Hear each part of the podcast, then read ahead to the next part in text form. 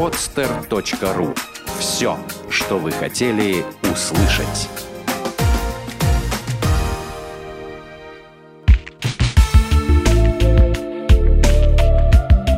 Отвечаем на вопрос «Почему?»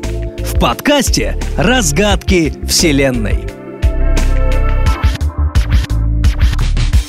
Почему полезно грудное молоко? Много споров возникает по поводу кормления грудью. Многие уверены, что пришедшие на смену материнскому молоку смеси – хорошая альтернатива. Но так ли это? Попробуем разобраться, чем же полезно материнское молоко.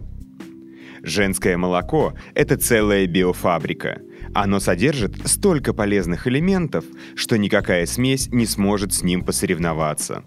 Тем более, женское молоко еще до конца не исследовано учеными. И как бы они ни пытались создать аналог молока в лаборатории, все тщетно. А все потому, что оно совершенно разное. Молоко мамы новорожденного отлично от молока мамы, например, шестимесячного малыша. Ведь потребности ребенка меняются по мере его развития. Открытие ученых Лондонского института детского здоровья удивляет. Оказывается, молоко меняет состав даже в зависимости от самочувствия и настроения малыша. Например, если мама слышит, что ребенок плачет из-за того, что не может уснуть, в молоке матери мгновенно появляются вещества, которые можно сравнить с транквилизаторами. Также молоко может содержать обезболивающие вещества, антитела в случае, если ребенок подхватил инфекцию. Помимо веществ, которые образуются в зависимости от обстоятельств, материнское молоко богато и неизменными составляющими – водой, белками, углеводами, жирами, иммунными факторами, витаминами, минералами и микроэлементами. Почему глобальное потепление приводит к глобальному похолоданию?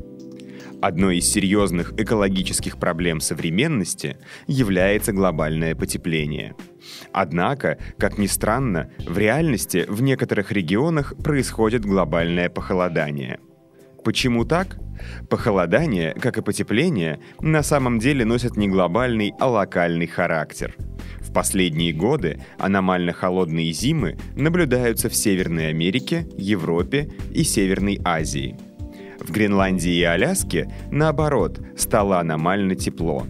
Дело в том, что погоду во всем северном полушарии формирует арктическая осцилляция, периодическое изменение поверхностного атмосферного давления и переменного направления ветров – в этом процессе есть две фазы – отрицательная и положительная. В случае формирования положительной фазы формируется полярный вихрь, который блокирует арктические воздушные массы. В результате зима проходит при умеренных температурах. При отрицательной фазе полярного вихря практически нет, в результате чего арктические воздушные массы доходят до умеренных широт, приводя к крайне низким температурам зимой в Европе и США. Именно благодаря отрицательной фазе осцилляции зимы двух последних лет в этих регионах были такими суровыми. Периодически бывают и отрицательные, и положительные фазы осцилляции, но последняя отрицательная фаза сильно задержалась. По расчетам ученых, она должна была закончиться, но осталась и сделает ближайшие зимы также очень холодными. Ученые долго пытались найти объяснение этому явлению.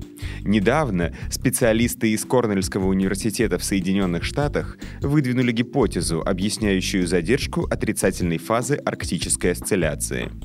По их мнению, причина таких изменений, как ни странно, в потеплении в Арктике, из-за которого идет таяние ледников.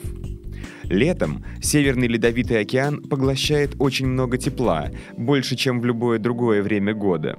Осенью он его отдает, нагревая атмосферный воздух над своей поверхностью. Количество поглощенного, а значит и отданного тепла, напрямую зависит от площади океана.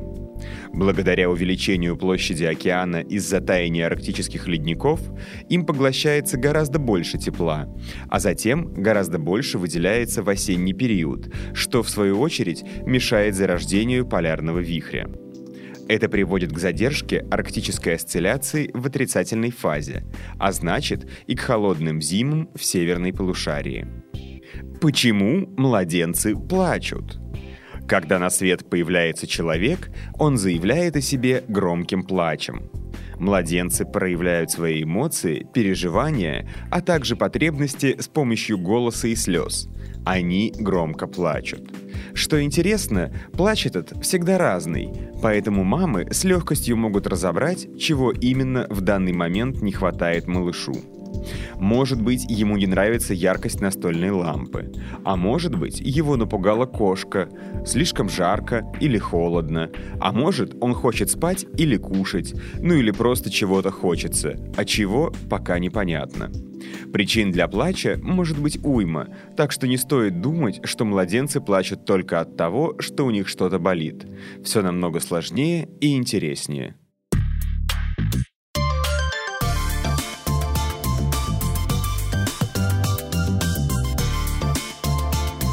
podster.ru Открытая территория для подкастов. Скачать другие выпуски подкаста вы можете на podster.ru